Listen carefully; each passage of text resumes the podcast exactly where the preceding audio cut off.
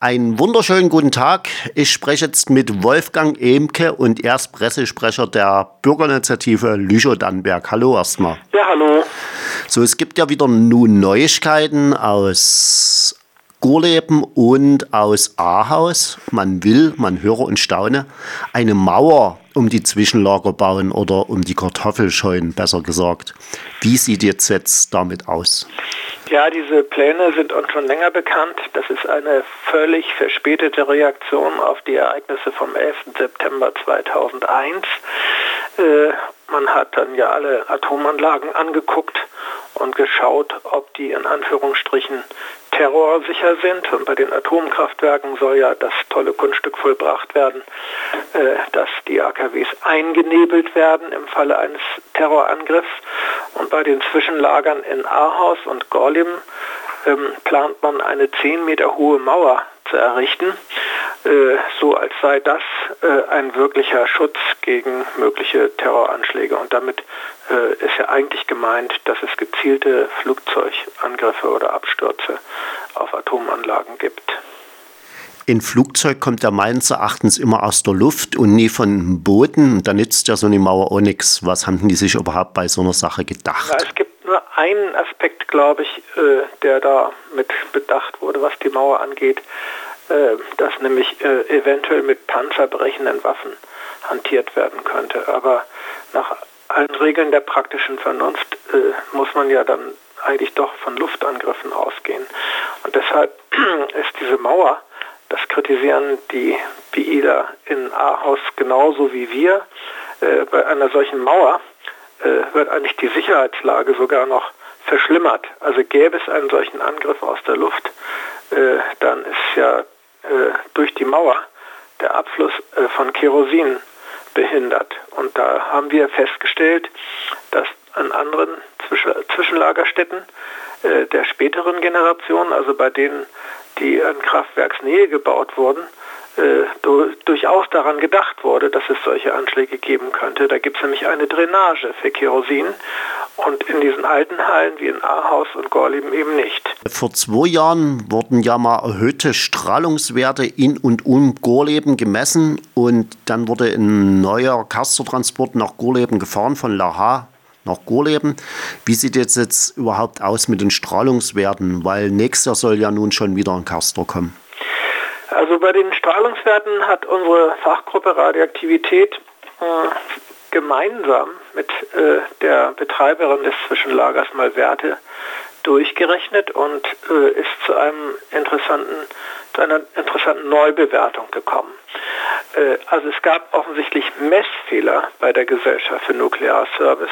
Deshalb waren Leute im Raum Gorleben aufgeschreckt. Also Gorleben ist Luftlinie doch so zwei Kilometer entfernt von diesem Brennelement-Zwischenlager. Das ist ja mitten im Wald. Und äh, aber äh, an dem ungünstigsten Aufpunkt äh, gibt es in der Tat eine Überschreitung des Grenzwerts. Und äh, jetzt wird gesagt, also niemand hält sich ein Jahr lang ja, äh, an diesem ungünstigsten Aufpunkt äh, auf und von daher sei das vernachlässigbar. Und es würde sogar die Strahlung ja langsam abnehmen mit der Dauer der Lagerung. Das ist jetzt eine Situation, äh, die vollkommen äh, un, also unübersichtlich geworden ist. Äh, wir haben deshalb vor allem vor, äh, auf Rot-Grün in Hannover zuzugehen und zu sagen, äh, also wir wollen jetzt endlich Klarheit, äh, wie die Lage ist. Denn es bleibt bei unserer Position die weitere Einlagerung von mittelaktiven Müll und hochradioaktiven Müll, wie das geplant ist ab 2014, äh, das möchten wir auf jeden Fall unterbinden. Ich hatte jetzt noch eine Frage. Es wird, sollte mal ja eine Erweiterung in Gorleben geben. Wie sieht es damit aus?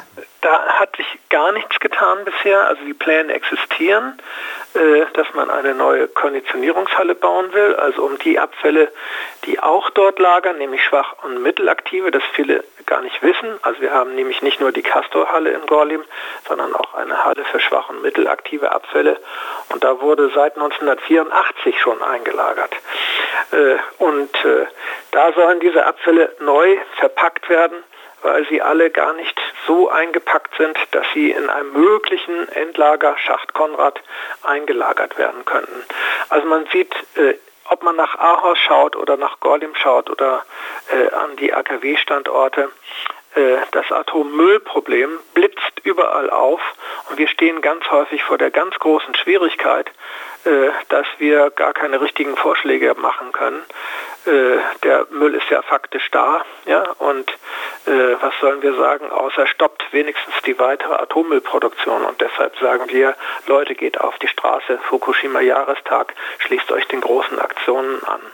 Bei euch gibt es ja noch ein Bergwerk, also ein Schwarzbau und äh, sind jetzt zurzeit dort die Arbeiten eingestellt? Ruhen die oder wird da fleißig weitergearbeitet? Nein, es wird nicht fleißig weitergearbeitet. Äh, so ein Bergwerk äh, muss weiter betrieben werden.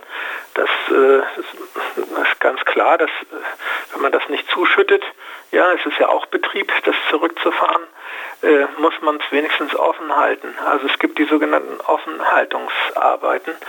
Äh, das kann heißen, dass äh, also möglicherweise auch äh, Salz herausgeholt wird wegen der Konvergenzen, aber es werden keine neuen Strecken aufgefahren und es werden keine Untersuchungen gemacht zurzeit.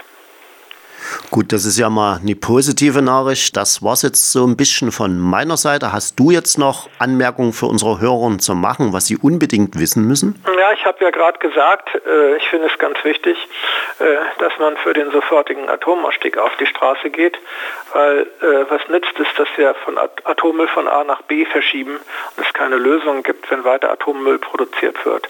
Also wir als BI schließen uns der Aktionskette rund um das AKW Gronde an und ihr werdet auf die Landkarte gucken und sehen, ob es äh, klüger ist, an andere Standorte zu fahren, an dem am 9.